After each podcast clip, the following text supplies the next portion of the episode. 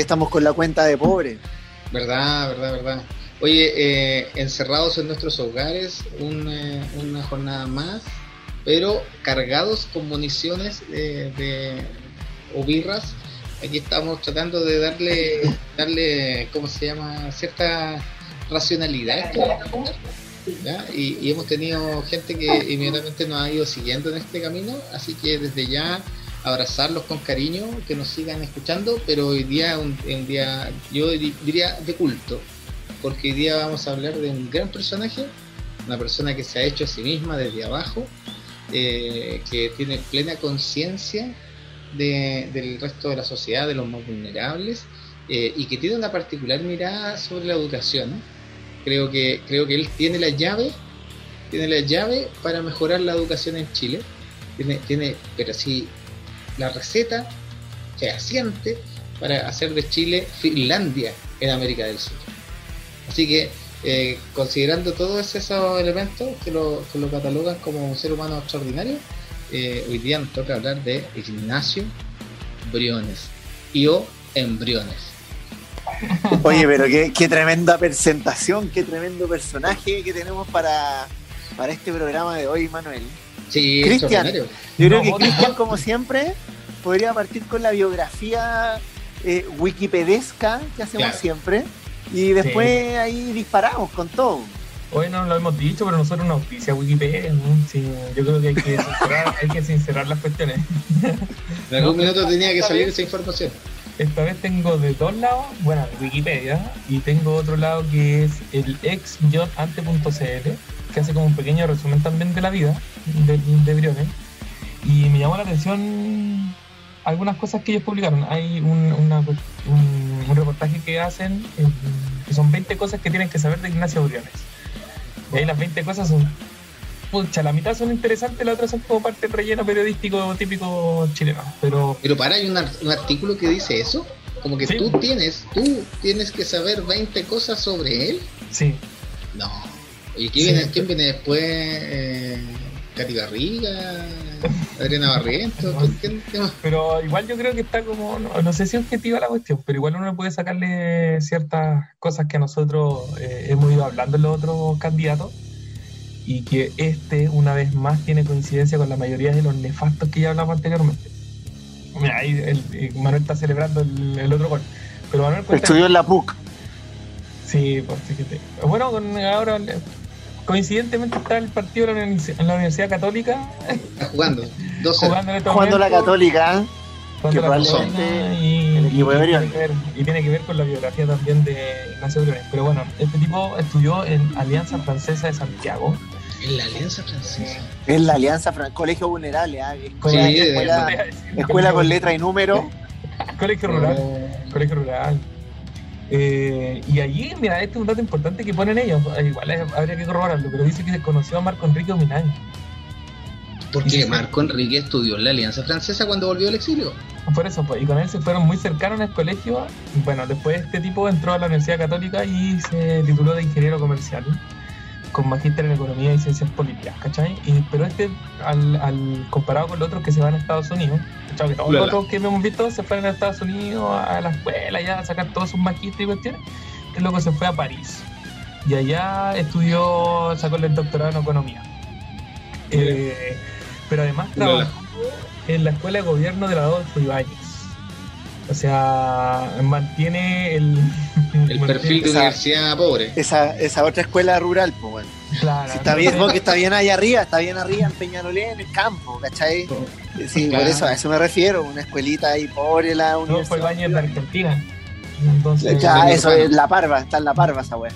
Él después dice, en, en, esta parte de la biografía, dice que fue decano de esa escuela de gobierno del, del Adolfo, es director de Codelco, eh, también participó en políticas públicas de la SOFOFA, tuvo cargo directivo en Abastible y AFP Capital. Eh, entre el 2010 y el 2013 eh, fue coordinador de finanzas internacionales del Ministerio de Hacienda. también de seguro cotiza. Es que, es que esto, es lo más extraño y dentro de las cosas que aquí lo, nombra como parte de su currículum, él fue, él fue asesor en varias cosas, incluso fue asesor de la Raíz Vial. Unos emprendedores. Pero en varias, en varias situaciones del gobierno junto a, otro personaje que, que, también se había hecho amigo en la Adolfo Ibáñez. Eh, pero a ver si lo encontrara, parece que fue uno de los Larraín, no estoy seguro. Bueno, la cuestión es que con este tipo empezaron a ser eh, consultores del gobierno. Y este empezó a pertenecer, él decía que nunca iba a pertenecer a algún partido político y bla, bla, bla, terminó siendo del partido eh, Bópoli. Eh, votó por el no, sí, participó, dice ahí en la, en la biografía que participó en las marchas contra el no. Eh, ¿Como contra el no o a favor del no? Perdón, a favor del no, a favor del no. Eh, y eh, Vamos a decir que hizo dupla, ¿cómo se llama el otro que hablamos el otro día? ¿Blumel? ¿Gonzalo Blumel? Sí, eh, fue, fue pareja política, para que no se malentienda. Cuidado, cuidado, que la eh, fue pareja política en el, con, con Blumel, eh, de los cuales sacaron adelante esta idea del, del partido y, lo subieron. Cuando este, sí, cuando viene el, el ¿cómo se llama este que estamos hablando ahora? El Briones, el Briones es que entre Blumen y Briones ya me estoy colapsando. El Briones cuando llega al gobierno lo ponen porque es uno de los políticos en ese momento que tenía una alta tasa o un alto porcentaje de eh, ¿cómo, ¿cómo que se le llama esto? La aceptación de la ciudadanía. Tiene un alto porcentaje, sobre el 50, sobre el 60. Pero cuando llega como llega en, en otros ministerios, llega como asesor, eh, después lo nombra ministro de Economía justo en el estallido social y su capital eh, de, aprobación bajó, pero hace muchísimo. Perdón, ministro de Hacienda. Hacienda. El dueño de la chequera. El, dueño, de la billetera, el, que maneja la billetera del país. el de economía puro bajú. el ministro de Agricultura. Y, recordar que em, eh, dentro de todo al anterior, Felipe Larraín le cuesta el cargo el, eh, un poco el, ¿cómo se llama? A propósito de las flores de Manuel, ¿ya? Eh, a, Felipe Larraín le cuesta el cargo el, comentario de las flores. ¿ah? Y ahí asume Briones en contexto de estallido y después Olivares, ¿no es cierto? se manda el comentario de las flores. Qué, qué, tremendo. tremendo momentazo. Ya, cierre paréntesis. Ya, pero como para ir terminando la, idea de lo que quería decir yo, bueno, el tipo con quien se había hecho amigo en, el, en la escuela esta del Adolfo Ibáñez fue con la Raíz Mate, Hernán la Raíz Mate. Y esos dos fueron consultores del gobierno de Piñera. Eh, y hay, y hay una cuestión que lo nombran acá en este reportaje, que Cast eh, lo utiliza mucho en su propaganda eh, y llama a votar por él en la convencional, siendo que este tipo se supone que es de Bópoli y Cast, del Partido Republicano Ultrafascista. ¿Qué es el juego que hay ahí? Bueno, él se denomina liber, eh, por cierto, de economía liberal absoluta.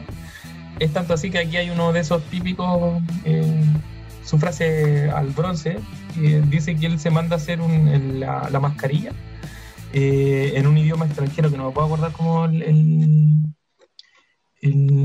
aquí está, aquí lo encontré. Eh, la mascarilla de lengua sumeria. En lengua sumeria se escribe aquí un logo y es lo que dice es libertad. Entonces esa mascarilla que aparece en todas las, no sé si se fijaron alguna vez, una mascarilla negra que él andaba para, para todos lados y tenía aquí escrito algo. Eso dice de ellos que en lengua sumeria decía libertad. O sea, el tipo en todo momento está evocando esta libertad, me imagino yo, económica y de pensamiento, como que en otros lugares no lo hubiera. Eh, yo creo que en Corea del Norte sí hay libertad de pensamiento. ya, pero eso como que quería complementar el hecho de que sí estudio en la PUC, igual que varios de los nefastos que anterior hablamos, eh, economía y más encima de la católica, súpermente reservado y liberal eh, y más encima asesor político y económico de, varios grupos, AFP y BTR también participó, eh, de la RAI y, de los asesores del gobierno hasta llegar a ser ministro. Eso. Hay por ahí unas frases muy que salieron hace poco, pero yo creo que las podríamos dejar como para el final, sobre todo para lo que nosotros somos, que somos profesores, que nos tira un palo importantísimo y que fue respondido con otros 10 palos más. Por favor pero mm, a ver, deben de haber otras cosas que ustedes conocen. No sé, Leo, si tenía algo más que pudiéramos complementar con, con este tipo. No, yo creo que em, hiciste un barrio tremendo de su biografía y yo creo que vamos al tema de fondo. Yo quiero partir eh, sintetizando todo lo que dijo Cristian y vamos a ponerle un, título a, a Ignacio Briones y la palabra es la siguiente, tecnócrata entendiendo que él, la tecnocracia, ¿no es cierto? Y lo hemos conversado acá, es una ideología, es una ideología, es una forma, es una forma de hacer ciencia, ¿ya? Es una forma de hacer ciencia de, conseguir la realidad, basada, ¿no es cierto?, en una supuesta objetividad, en una supuesta, em, eh, digamos, eh, aplicación de ciencia exacta. Eh, como, como la ciencia exacta, ¿no es cierto? Y, ellos tienen la verdad. Sí, Manuel, tenéis razón en el, en el, en el chat. Pero démosle igual, ¿no? Ya. Entonces, este personaje siniestro que busca ser candidato a la presidencia, eh, digamos que cumple con el perfil de, de los tecnócratas. Mira, haciendo un barrio hacia atrás. ¿Quiénes han sido los últimos ministros de Hacienda? Alejandro Foxley, tecnócrata. Eh, Aninat, tecnócrata, Nicolás Izaguirre, que también fue ministro de Educación, tecnócrata, Andrés Velasco, símbolo de la tecnocracia, Felipe Larraín, Alberto Arena. Entonces, es parte de esta camada, ¿no es cierto?, economicista, tecnocrática, pero que, ojo, son los, los cerebros del economicismo. Yo quiero recordar un episodio. Eh, en plena pandemia se estaba discutiendo el IFE, el ingreso familiar de emergencia, y había una discusión si eran 80 lucas o 65 lucas. Y quedan 65 lucas, miserables 65 lucas en contexto de pandemia durísima. Y Briones ahí aparece en el Congreso abrazándose, celebrando que habían sido 65 y no 80 lucas. Y la fiesta de Briones eh, yo la interpreto de la siguiente manera, podemos discrepar, quienes nos escuchan allá en el Congo belga podrán discrepar, pero eh, esa celebración tiene que ver con que, y lo hemos conversado acá también, eh, en, esta pandemia yo creo que el gobierno,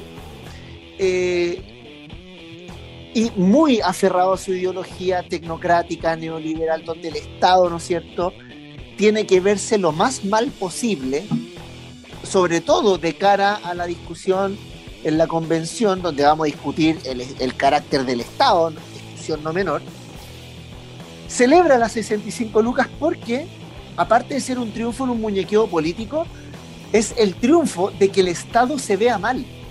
A propósito de lo que decía Cristian, que él es un liberal de tomo y lomo, los liberales de tomo y lomo creen que ojalá el Estado, ojalá no exista y que el mercado, ¿no es cierto?, y todas las relaciones económicas y por ende culturales se regulen sola, sin intervención del Estado, porque el Estado te roba.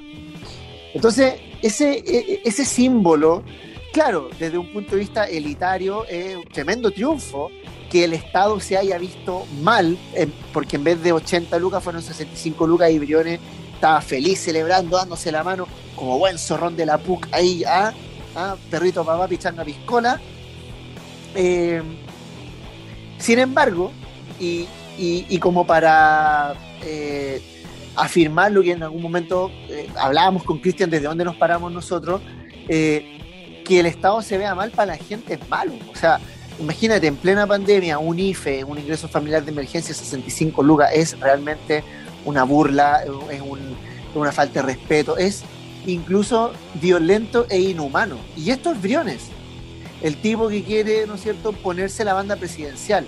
Así que usted no vote por él porque la tecnocracia, sepa usted, que es la que nos llevó, lo voy a decir así, la tecnocracia nos llevó al estallido social, al descontento, a la ira, ¿ya? Al malestar, al endeudamiento, eh, a, a, que esta verdad de que el Estado todo lo hace mal, eso es la ideología tecnocrática, instalar verdades que son profundamente ideológicas como verdades científicas. Briones representa absolutamente esa postura ideológica que es muy ideológica, aunque él niegue y reniegue que lo que él plantea es ideológico. Porque él siempre va a decir que los otros están ideologizados, pero él no. Y ese es el discurso tecnocrático. Están todos ideologizados, menos yo. Cuidado con ese discurso a quien nos escucha allá en, Sierra Leona. pero eh, pues, como para complementar esa idea, ah, hubo, creo que la otra vez dijo Manuel eh, a modo de sátira el hecho del, del meme. O sea, no soy ni de izquierda ni de derecha, se saca la capucha y al final sigue siendo de derecha. O sea, Claro. Oye, pero yo- que no lo es, lo yo- es. Yo estoy esperando que Manuel hable de la propuesta de Ignacio Briones de importar profesores. Manuel, Ya, pero por espérate, favor, te- espérate, te- porque la Ah, que queríamos decir al tiro, sí, nosotros nos equivocamos en el hecho de que no Lo que pasa es que él en algún momento dijo que quería ir a la convencional. Eh, y Evópoli lo, lo toma y al final lo da como carta presidencial. No es algo que él haya querido, o sea, dentro de lo que él buscaba como político, que él decía que no quería ser político, dentro de lo que buscaba era ser parte de la constituyente. Ahora sí, Manuel. Manuel, por favor, refiérete a la importación de profesores. Te No, mira, a ver, yo creo que hay que aclarar un par de cosas. Antes de referirme a su propuesta extraordinaria, eh, dejar como claro algunas cosas. Que este es de los gallos que, que, han- que construyen estos como cantantes pop que no cantan nada y lo hacen cantar, ¿no? Entonces, y le ponen todas las máquinas de trampa que pueden cantar. Eh, Esa analogía que estoy haciendo es como en Enrique Iglesias, no sé, ojalá que nadie se moleste. Un político con autotune. Claro, un político con autotune. Entonces, finalmente es un gallo que no tiene dedos para el piano, que no llega. De economía debe saber, seguramente, pero, pero no, no debe saber, no tiene, no tiene conexión con, con, con, con Providencia, ni con, ni con Santiago, ni con Huechuraba, ni con Recoleta, no sé. No tiene, no tiene vínculo. Con no- no Recoleta, entiende no entiende, claro, menos con Don Daniel, no entiende, no entiende la dinámica, digamos, de lo que viven las demás personas, está en otro escenario, pues está en la Adolfo Ibáñez, está en la PUC, está en, en- en- en la Alianza Francesa, eh, amigo Marco Enrique, no sé, miles de cosas. Entonces, eh, lo que ocurre con él es que lo arman, y lo arman a tal nivel porque este, este gobierno se ha caracterizado por hacer eh, una suerte como de, de- de levantar personajes. Entonces, cuando este gallo sale del ministerio, sale del ministerio, invitan a la familia de Briones, los llevan a la moneda, se va de la mano de sus señoras, de sus hijas, baja la escalera, todo el personal de la moneda, que muchos de ellos ni siquiera son de, de derecha, sino que el personal que lleva ahí años trabajando, aplaudiendo al gallo, ¿cierto? Y una cuestión que, que- que de, de una de armado, pero de una baratela, de una, de una falta de, de gusto, eh, pero horroroso. O sea, ya yo creo que cualquier teleserie turca tenía mucho más gusto y sentido que lo que estaba pasando en, esa- en ese palacio. Entonces lo arman para que el tipo inventan que la gente lo quiere, inventan que, le tienen aprobación, inventan que, que el gallo puede tener algún éxito, eh, porque convengamos que, a diferencia de, no sé, a mí me pasa, ¿no? Que si yo veo a Moreira en la tele, es un hijo de su madre, pero pero es Moreira, yo sé lo que juega, ¿me entendí? Es un gallo que tú sabías lo que va y, y, un- y por último, dentro de todo, hasta un digno adversario, weón. Pero estos gallos que levantan, que inventan, que nunca sabemos quiénes son, eh, que tiene cara de roto y por eso lo tiran ahí, ah, como tiene cara de roto, lo tiran ya, este gallo va a enganchar porque tiene cara de roto, no parece, no parece como nosotros, ¿no? Entonces como tiene cara, tiene cara mestizo este weón. Ah, se nos coló este cara mestizo, ya, tirémoslo, porque este weón va a enganchar un medio crespo, medio negro, pelo negro, este weón engancha con nosotros, la gente se a sentir vinculado. Entonces, eso es lo que a mí me pasa con, con él, ¿no? No es nada contra él, porque salvo sus acciones como ministro, que, que, que lo único que mostraron es que tienen un cocodrilo en el bolsillo eh, y, que, y que básicamente nunca le importó lo que a las personas le, le pasara realmente en pandemia, con pandemia, sin pandemia, en estallido, nunca le interesó, digamos, lo que la gente sufría. Eh, le interesaba cuidar ahí, proteger y llorar en el Congreso, que, que no, le, no le sacaran la plata de, la- de, los- de los AFP y cosas por el estilo, El ojalá que no, que no resultaran los IFE. Claro, entonces el weón lo meten, lo meten en un metro. Y yo creo, ¿cuándo anda un metro ese weón? Lo tiran en el metro y anda en metro, weón, para que todo el mundo crea que vos sois de ahí, weón, que vos sois como el resto. Puras construcciones, pues, weón. ¿Cuándo- ¿Cuándo he visto que un weón anda en el metro con, con cámara encima? Es una weón construida, pues, weón. ¿Quién? ¿Quién anda con cámara encima? Nadie. Entonces, eh, eso, y bueno, y en estos últimos días se lanzó, lo entrevistaron en CNN, que le encanta entrevistar a este tipo de personajes, y mm, que también son parte de la campaña de levantar a alguno y bajar a otro. y, resulta que, le preguntan ahí cuestiones de la educación y este sale con la idea de que no, que hay que traer, eh, hay que traer hacer un concurso, ya, porque esto bueno, todos lo solucionan así, pues, hay que hacer un concurso y en ese concurso vamos a traer a los mejores profesores del mundo que van a venir a Chile, pues, ¿ah? porque todos esos buenos están esperando en Finlandia, en Noruega, están desesperados por venir para acá, pues, Entonces quieren venir a hacer clases aquí eh, ¿quieren, venir a sacar piojos los profes de Finlandia para Claro, en Finlandia dicen, ah, ¿cómo, ah, pues, ¿cómo voy a dejar mi sueldo de 2 millones de pesos, weón? Obvio que sí, pues lo voy a dejar de lado para ganar 500 lucas allá en el sur. Entonces, en, en el fondo Claro, entonces como que hacen un invento y, que va, a traer eh, personas. ¿cuál, es la sensación ambiente que deja su comentario? Que, que, en realidad los profesores de acá no van el ancho, eso es lo primero que, o sea, cualquiera leería eso del comentario. Hacer un concurso para que venga gente de afuera que sí está preparada, como que sí puede hacer la pega.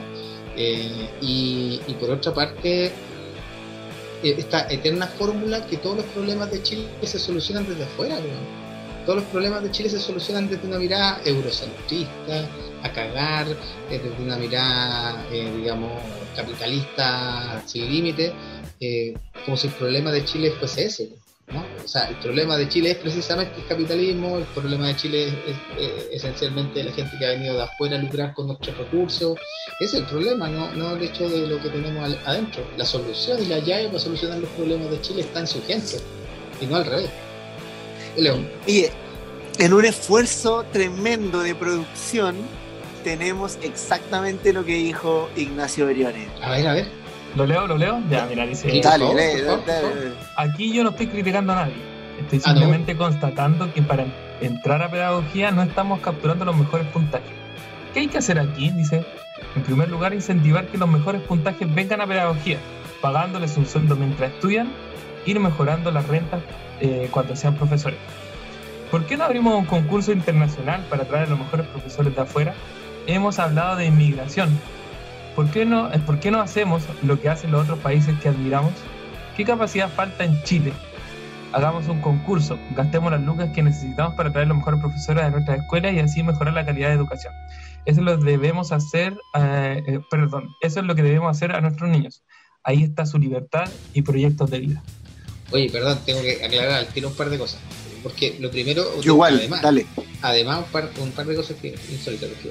Eh, como que ya, vamos a hacer concurso y, como que van a venir. Primero, partiendo de la base que la gente, estos buenos quisieran venir para acá, que yo lo dudo. A no ser que quisiera hacer turismo, los buenos, yo no creo que quieran venir para acá. Ya, lo, lo, lo segundo, que los mejores puntajes.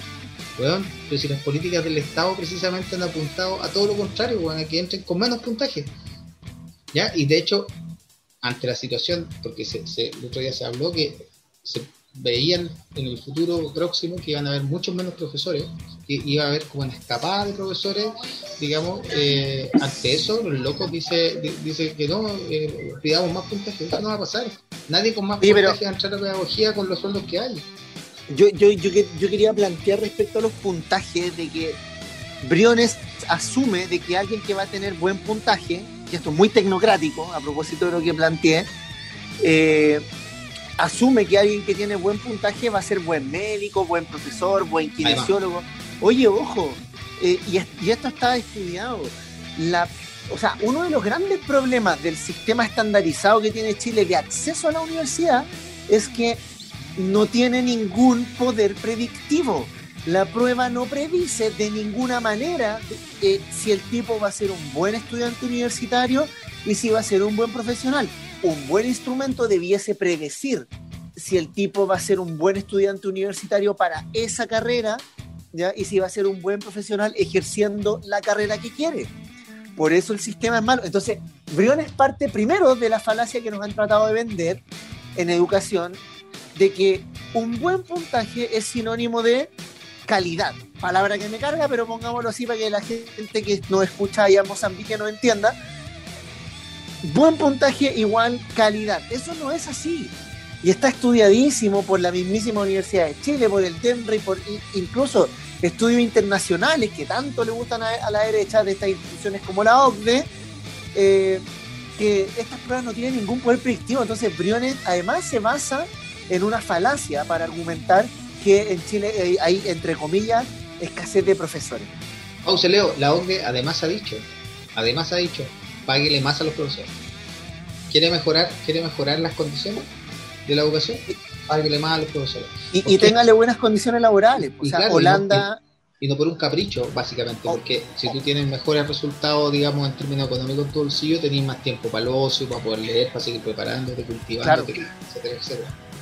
Ya que les gusta Europa, Holanda, por ejemplo, tiene un, sistema muy similar al chileno en cuanto a matrícula en el sistema particular subvencionado y en el sistema público. La gran diferencia con Holanda, entre Holanda y Chile, es que allá los sindicatos de profesores son poderosísimos en cuanto a negociación colectiva con, y no hablan solamente de condiciones laborales, también ellos son poderosos en cuanto a condiciones pedagógicas para que los niños tengan una educación digna. Y el otro, la otra diferencia es que allá tienen barrios rojos. Pero eso no tiene mucho que ver con lo que estamos hablando. Pero aquí también, pues, la BIN también lo quiso hacer, pues acuérdate que la BIN también lo quiso hacer. No sé si te el barrio rojo? Sí, pues sí. Sí, pero para ver cómo en la vida no le resulta. pero bueno. Hoy yo quería ¿Te, cuando, ¿Te se acuerdan cuando eh, quiso bombardear las nubes para que lloviera? ¿Te acuerdan de eso? Pero sí, la qué personaje. Qué personaje. ¿Y las playas se acuerdan de las playas en el Parque de los Reyes? No, porque digamos que, deberíamos hacer, dedicarle un, un episodio. Y el menú de No ha dado mucho, no ha dado tanto.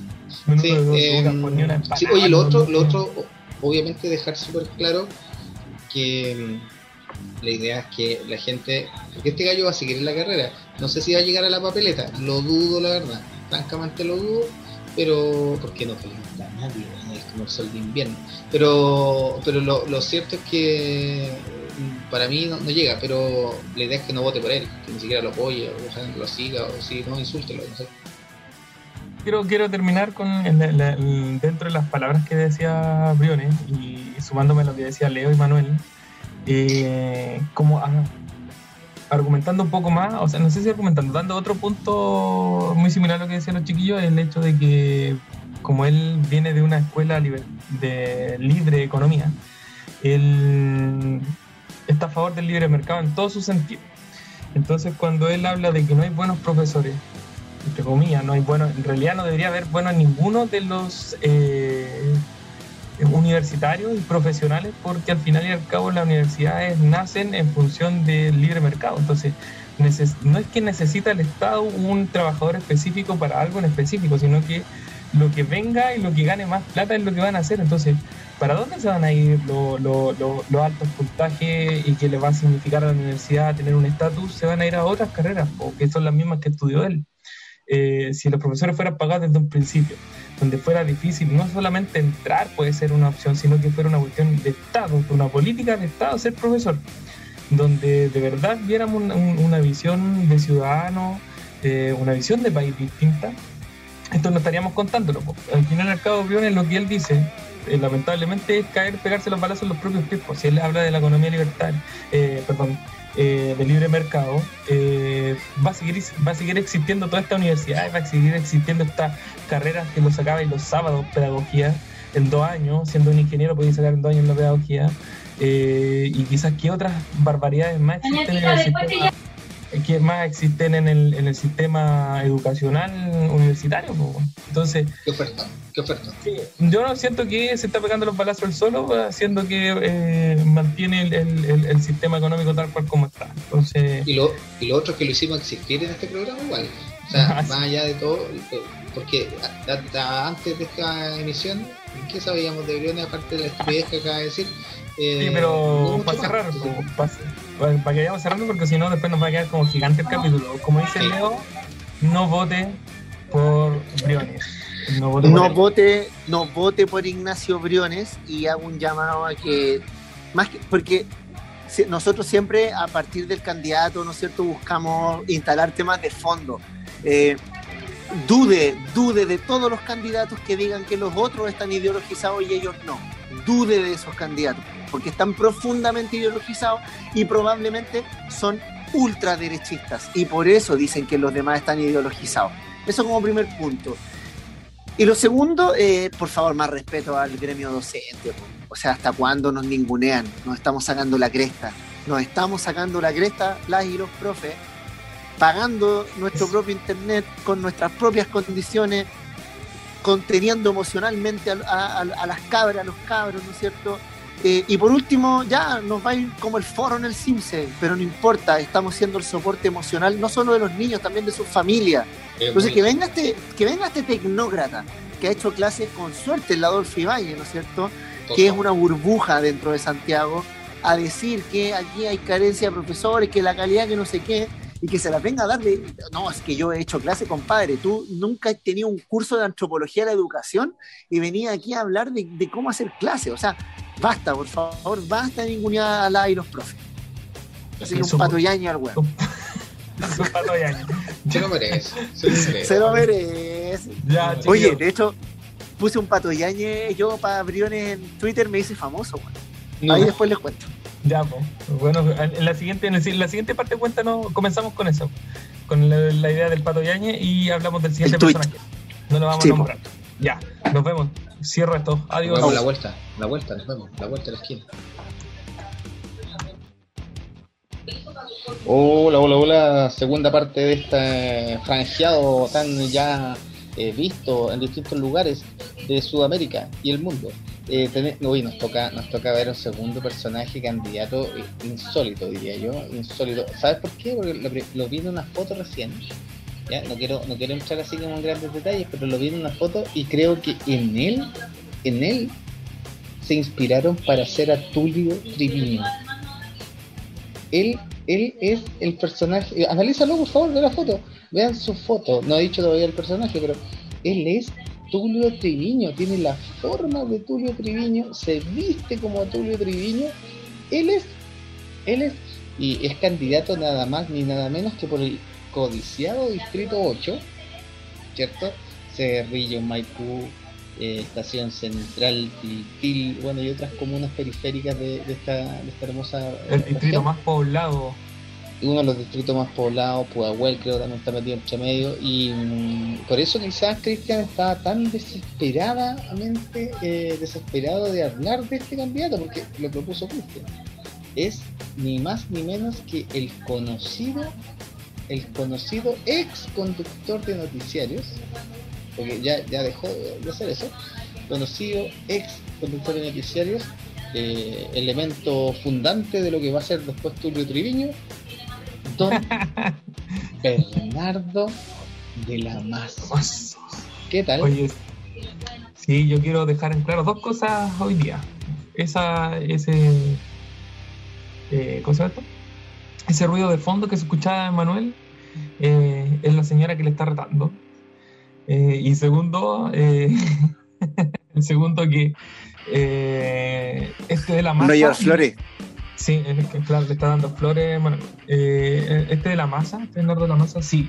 El otro día me tocó salir por ahí, por allá, y vi varios letreros de él aquí en la comuna, eh, tirándose a convencional. Y me parecía un personaje que yo había visto en algún momento de la vida, como que se había desaparecido de, la faz de la tierra y volvió a aparecer este personaje. Bueno, este es Bernardo de la Masa y vamos a hacer un pequeño extracto de lo que, como lo hemos hecho siempre, a través de. conductor de noticias de nuestro, ¿cómo se llama este auspiciador Wikipedia? Eh, bueno, pero principalmente recordar que este tipo eh, pertenecía a los grandes periodistas de una época un poco oscura. Eh, este periodista se convirtió, bueno, nació en el 46, después estudió en la católica, como la mayoría de los nefastos que hemos hablado nosotros hasta el momento después se convirtió en uno de los primeros periodistas de televisión nacional con y creó eh, el 24 horas, pero el gran y emblemático eh, centro noticioso de lo que es el 24 horas en TVN. Eh, además, cuando llega al, al, en el en uno de los noticieros importantes también que participó él, lo mandaron a cubrir espacios de, de guerra nos mandaron a cubrir lugares de la China, del muro de Berlín, el bloque soviético, Cuba, eh, nos mandaron a ver la guerra de las Malvinas, eh, incluso... La guerra de la galaxia. Tuvo que, en la guerra de la galaxia, eh, también tuvo el tipo, el concierto, el entrevistó a Mikhail Gorbachev Él le hizo la mancha a Gorbachov en la pelada. le tiró un escupo. Le tiró un escupo y era ácido la eh, pero la mayoría de las cosas que él, como que podríamos decir, no vienen tanto de, la biografía en sí mismo. O sea, él siempre se. Bueno, parte de la televisión también era destacarlo como una especie de personaje objetivo, sabiendo que nosotros ya lo habíamos dicho lo hemos, y seguiremos diciendo, ningún canal televisivo, ningún medio de comunicación es totalmente objetivo, y menos en un en, la, en el espacio nacional del Estado en una época medio oscura que tampoco podríamos decir que era totalmente objetivo. Entonces, hay que tener ojo con eso. Pero yo quería igual destacar unas cosas de él eh, en una entrevista que se le hizo en La Batalla, eh, la batalla.cn, eh, donde le hacen unas preguntas y una de las cosas que me había llamado un poco la atención eh, eh, cuando le preguntan de qué es lo que él, eh, qué es lo que espera en su candidatura. Y él dice, así como resumidas cuentas de lo que está hablando ahí, que él no es un personaje xenófobo, pero la inmigración ha hecho estragos en el país. No, es xenófobo, pero, ha hecho estragos en el país. Eh, primero porque estos extranjeros son capaces de eh, dejarse contratar por menos del sueldo mínimo. Ojo con lo que dice, o sea, ellos son capaces de dejarse contratar por menos del sueldo mínimo. Y yo me pregunto si son los que están pagando o el que está recibiendo el dinero los culpables de toda esta situación. Yo, yo imagino que al revés. Eh, y además eh, es uno de los precursores de no más estallido social, lo está buscando a toda costa, no debería haber por ningún motivo, por lo tanto las fuerzas represivas deben ser un poco más fuertes. Eh, y él está en la convencional no pensando en una nueva constitución, ni en un nuevo Chile, ni en las cosas que hemos pensado nosotros que son buenas para la mayoría, sino que es en la reforma de la constitución y ojalá mantenerla a raya como lo han hecho todos. Él va por Evópoli, eh, dice que va independiente, ya lo hemos dicho varias veces. Eh, los independientes normalmente se visten de derecha.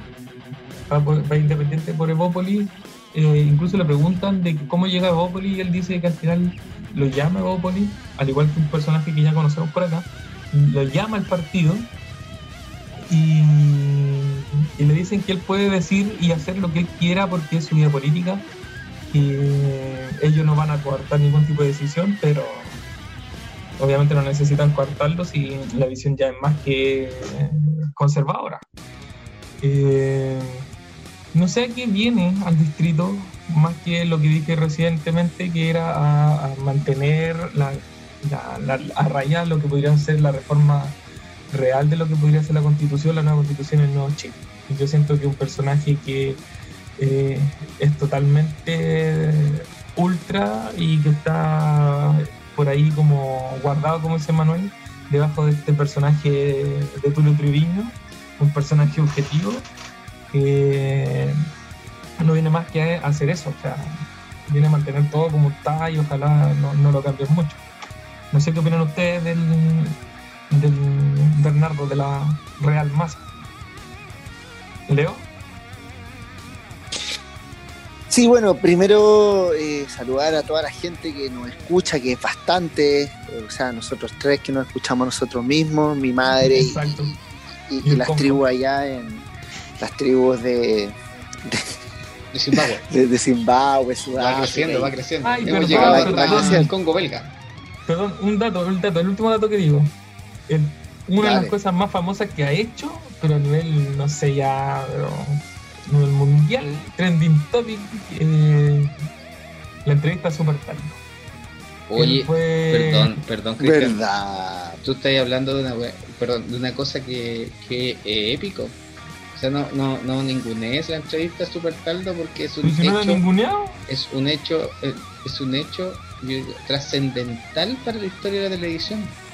Pero, pero si lo estoy diciendo, pues es una cuestión que se hizo muy, muy famosa eh, y hasta el día de hoy muy famoso, incluso cuando murió Super Taldo fue igual fue bastante triste para los que nos criamos lamentablemente en una, cultura donde nos reímos de eso en vez de, de entenderlo, nos reímos de eso. Eh, igual lo, fue triste, pero La cuestión es que él es, también es uno de los grandes personajes que estuvo detrás de esa entrevista. Ahora sí, Leo. De hecho, esa entrevista es más importante que la que le hizo a Gorbachev, evidentemente. Oye, eh, sí, bueno, eh, lo primero decir que eh, no es gratis ir eh, por independiente dentro de la lista de un partido. Ya después viene la pasada de factura, ¿no es cierto?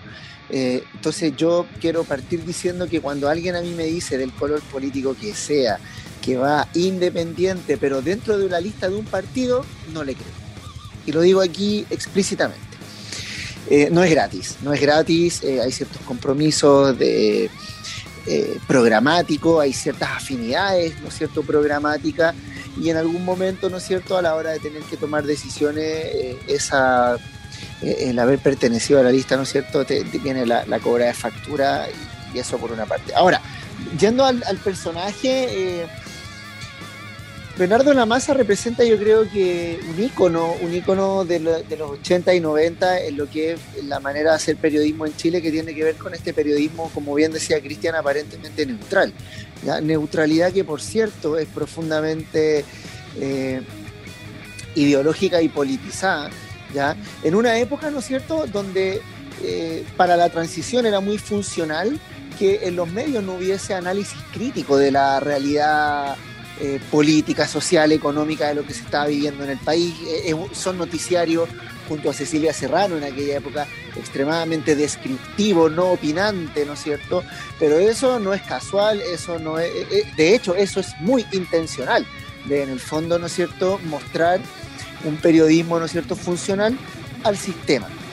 Yendo a, las temáticas de su candidatura, yo leí varias entrevistas a Bernardo de la Maza eh, en medio escrito de distintas tendencias, y la, verdad es que Bernardo de la Maza representa muy bien lo que es Egópoli, en qué sentido de que eh, está lleno de indefiniciones, indefiniciones que por cierto, reitero, no son casuales, porque por ejemplo él dice palabras de buena crianza como yo creo en el derecho a la salud, a la educación, a la vivienda, al medio ambiente, eh, pero no las profundiza. No hay una profundización de esta idea, porque si miramos la actual constitución, esos derechos están garantizados.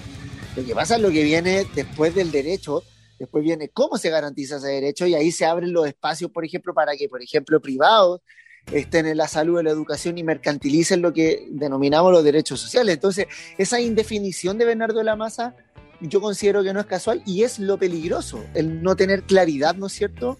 Eh, epistemológica, política, eh, claridades, ¿no es cierto?, programáticas respecto a cómo se conciben los derechos, ¿ya? Por otro lado, Bernardo Lamasa es evidentemente homofóbico, aunque él no niegue, y él lo que ha señalado eh, muy propio de los 90. Yo pienso en los años 90 y me imagino la concertación con la derecha siendo un dique de contención de los movimientos sociales a partir de la política los acuerdos. Él ha dicho explícitamente que su sueño es que nunca más vuelva a haber un estallido como el que vimos. Siendo que él está ahí gracias al estallido. Por más que nos guste o no nos guste y podemos tener una mirada crítica de que de la convención y todo lo demás, él está ahí gracias al estallido. Entonces está ahí renegando de lo que te dio la oportunidad de participar. ¿Ya?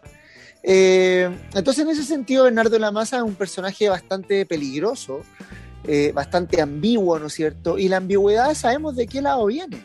La ambigüedad siempre ha sido una, una, eh, una postura ideológica de la derecha, para cuando haya que votar, ahí mostrar verdaderamente la ideología de la cual tú eres parte. Por eso es muy buen Evópoli. ¿Ya? Evópoli, que por ejemplo no tiene postura clara frente al aborto libre, cuando se dicen liberales eh, en lo valórico. Y, tratan de diferenciarse respecto de eso a la UDI y Renovación Nacional. Pero no son tan liberales en lo económico, perdón, en lo valórico, toda vez que no han aclarado su postura referente al aborto libre. Y por último, sobre Tulio Triviño, eh, más conocido como Bernardo de la Maza, decir que sí, en los años, yo me acuerdo, mi infancia transita en ese horario viendo a Bernardo la Maza como un tipo bastante fomeque, la verdad, eh, sin carisma, bastante eh, plano, o sea, como, como que ni siquiera tiene carisma para una... No, no sé, no me lo imagino yendo a una asamblea en Cerrillos, por ejemplo, a, a, rescatar opiniones de, de, las vecinas, los vecinos, respecto a qué debiese votar él en, distintas temáticas dentro de la convención. Esa es mi opinión, por eso usted no vote por Bernardo de la Maza. Sí, no se moja por nada este personaje, como decía Leo, no, pero por nada, nada, nada. Yo estoy viendo el Twitter y el Twitter es como un, sinfín de noticias, y, pero nada de opinión del mismo. O sea, ¿qué personaje puede ser que vaya a la... Bueno, tampoco, nosotros hemos dicho que los que van a la convencional, la idea es que no lleven su, la opinión de ellos, sino que lleven la opinión de la gente que representa. Pero este tipo no, siento que tenga nada. De eh, verdad que es como un personaje, es como la Katy Barriga, así que la pusieron. Lo van a poner ahí porque lleva gente.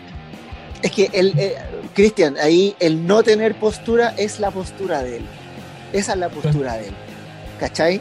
Eh, y no es casual, por eso te digo, o sea, el no tener postura, ¿no es cierto? Implica que tú estás abierto a cualquier cosa. A cualquier cosa y por eso no es confiable. Eso no es confiable. En política no es confiable desde la perspectiva ciudadana. Para los políticos en ese mundillo es ideal, porque tú ahí puedes, es un personaje eh, susceptible al lobby. Claro. ¿No es cierto? Eh, por eso es peligrosa la no postura. Manuel.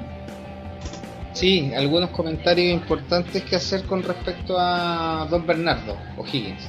No, el primero es que eh, pues, yo creo que ustedes no saben de ustedes no saben de él básicamente porque no lo siguen en su canal de YouTube.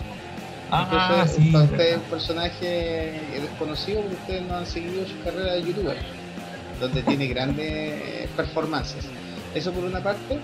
Eh, me, quiero referir también al hecho de que eh, en el fondo eh, habla de que no quiere más un estallido. Yo creo que ahí hay un ejercicio bien interesante de, como de, postura. Usted dice que no tiene postura, pero al decir que no, no quiere un estallido es como negar, tapar el sol con un dedo y negar la necesidad o la o el derecho de la gente a expresarse incluso violentamente o incluso pasando por, por lo que la normalidad indicaba que debía ser. Entonces, mm, eh, cuando él, te dice eh, no, no quiere un estallido, te está diciendo que él no quiere que despierte Chile, o él no quiere que se mantenga el despertar de Chile, o te está diciendo que él no le interesa que la gente se empodere.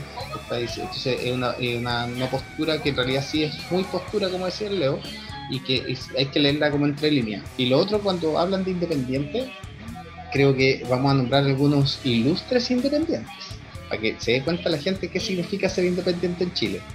Jorge Alessandri, independiente, presidente de Chile apoyado por la derecha, nunca adscribió ningún partido, independiente.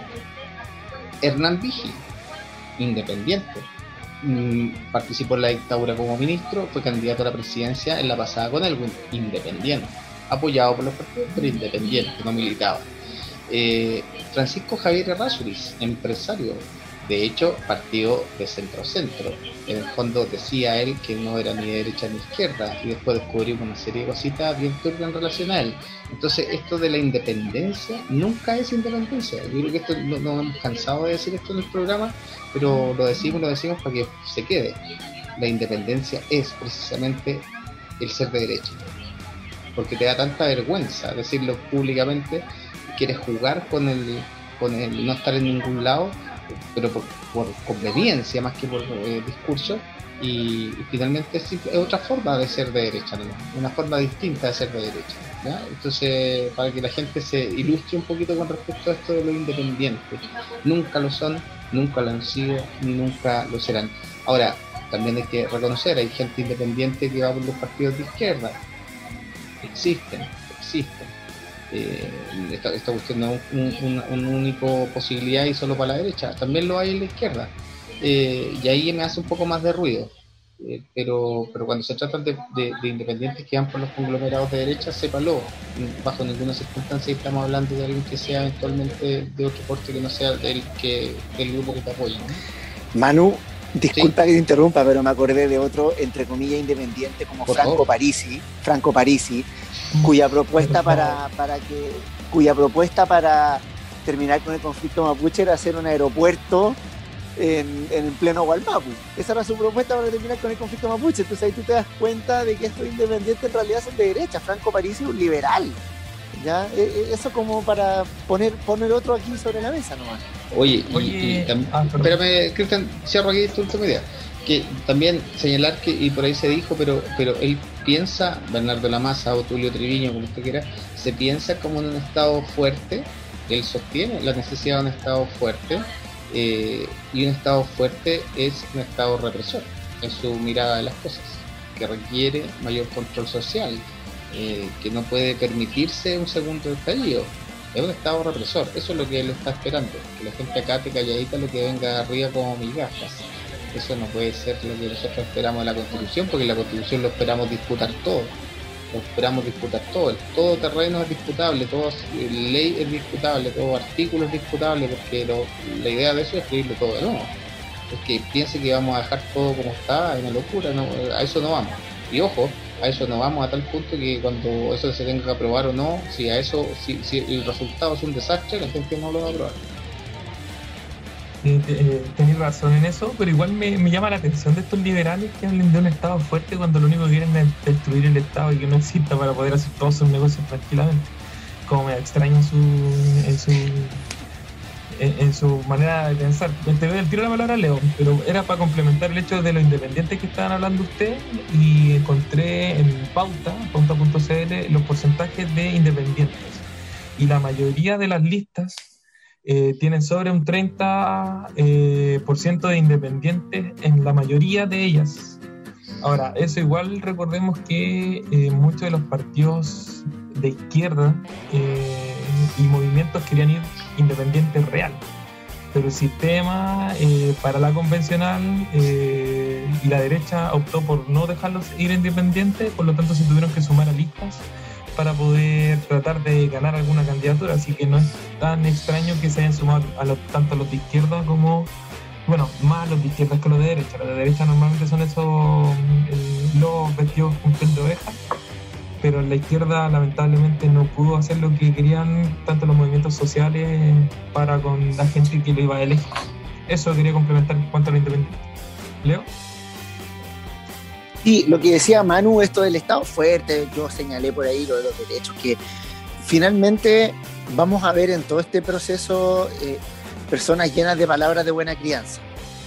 porque son palabras de buena crianza, que son, digamos, eh, son los eslogans del estallido, ¿ya? Pero que, esta gente eh, no es que lo malinterprete porque no lo entienda, sino que lo toma, pero después le va a dar la interpretación, ¿no es cierto?, eh, ajustada a la conservación del sistema, del modelo. Por eso yo señalaba, por ejemplo, yo no creo que este gallo, yo creo que este gallo va a decir sí, derecho a la educación, pero con libertad de enseñanza, tal como está. Lo cual, eh, ojo, en Chile la libertad de enseñanza se entiende y está constituida y, ha tenido como consecuencia el mercado de la educación. No el hecho de que cada escuela pueda tener su propio proyecto educativo institucional, su propio currículum, etcétera. Más allá de que eh, alguien podrá decir, pero si la escuela cada una puede hacerse su, su propio currículum. Sí, pero la estandarización mata todos esos proyectos que tú puedas querer generar. ¿ya? Entonces, eh, este, este gallo, ¿no es cierto?, eh, está lleno de palabras de buena crianza, de eslogan. Yo creo que él, en su eslogan está la educación gratuita de calidad. ¿Quién, no, ¿Quién no está de acuerdo con eso? El punto es que, por ejemplo, ¿a qué, a qué instituciones le vamos a dar los recursos fiscales? ¿Le vamos a dar plata a la Universidad Adolfo Ibáñez para que ellos mismos estudien gratis? Y esas son las discusiones. ¿Cachai? Y es ahí donde eh, Bernardo Lamasa no tiene ningún tipo de profundidad. Cuando él habla del derecho al medio ambiente, a vivir en un ambiente libre de contaminación, aparte que está poniendo en el centro de todo esto al ser humano y, es, es partícipe, ¿no es cierto?, de la producción y extractivismo sin límite, aparte de esa cuestión que es súper de fondo, él no aclara, por último, ya, pues, pero, por ejemplo, el litio, ¿a manos de quién va a estar? No tiene definiciones. No hay definiciones profundas, no hay densidad de lo que él dice. Son puros eslogan. Oye, para que vayamos cerrando este candidato, eh, quiero volver a eso de lo independiente. Me que encontré varios, varios conceptos gráficos. En el 2017, eh, la cantidad de militantes que se presentaban por Chile Vamos a la lista era 151 contra 31 que eran los independientes En el 2021 son 93 los militantes y 84 los independientes. O sea, emparejó la lista, una de haber sido porque la gente ya no quiere participar dentro del- de la misma política, puede ser tanto izquierda como derecha, y la cantidad de independientes que se suma es como para no... de- perdió mucho mm, credibilidad en los partidos de derecha últimamente.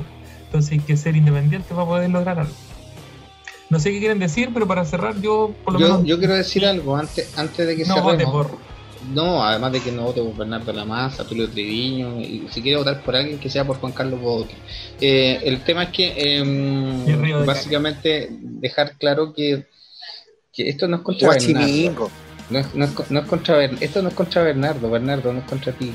De hecho me acuerdo de grandes noticias que pudiste dar, eh, por ejemplo, bueno en realidad ninguna, pero pero lo cierto que lo, cierto La de que Pinochet. La herencia de Pinochet. no, si ni siquiera la da él. Oye, pero el, el- creo que mm, importante ah, poner el acento en, en cachar el tema de los de los independientes, pero además, además siento yo, me da la impresión eh, que también como que se nos olvida la contingencia y querían eh, aprovechar este momento para decirle al ministro París y yo sé que no escucha porque escucha todos los medios de comunicación, está muy pendiente de eso más que de la pandemia, eh, que, que dudo, dudo, señor París, que lo hayan felicitado en algún lugar del mundo, como usted dijo hoy día, que lo hayan felicitado en Chile. Eh, que Chile era el, país donde más recursos económicos le habían entregado a las familias, eso fue lo que dijo. Eh, entonces, a veces yo siento que los periodistas como que no, no paran la mano. Yo, yo estuviera un gallo diciendo usted así, yo, la pregunta que viene lo hago peor, ¿por qué no hacen eso? Me da rabia. ¿Qué país? ¿A quién le han entregado plata? Está bien le ha pasado, le ponen puros problemas, uno sale rechazado hasta la revisión técnica. Entonces, eh, es como mucho, porque yo que es como mucho, mucha quería- tenía que Rechazo, el rechazo, El rechazo. el retraso. Ya, oye, no voten entonces por Bernardo de la Maza y menos acá en Pudahuel y la radio está. Su centro neurálgico, las antenas de la radio están en Pudahuel y Cerrillo, ¿no? Ah, no, y con una sede en Ñuñoa. En, en- en ¿Verdad New York, New York. Sí, pero Sí. llamamos a votar por Miguelo, pero no por Bernardo Lamas. Ah, sí, sí. Queremos por lo menos ese tipo de... Artículo 5 de la Constitución. El carrete puede ser día de semana. Sí. Eh, en el derecho al entre negros. Derecho al ocio y al, al entre negro. Claro. Ya, cabros, nos vemos. Abrazos. Chao, chao. Descansen. No, no Bernardo, no Bernardo, no Bernardo. No, Bernardo, no.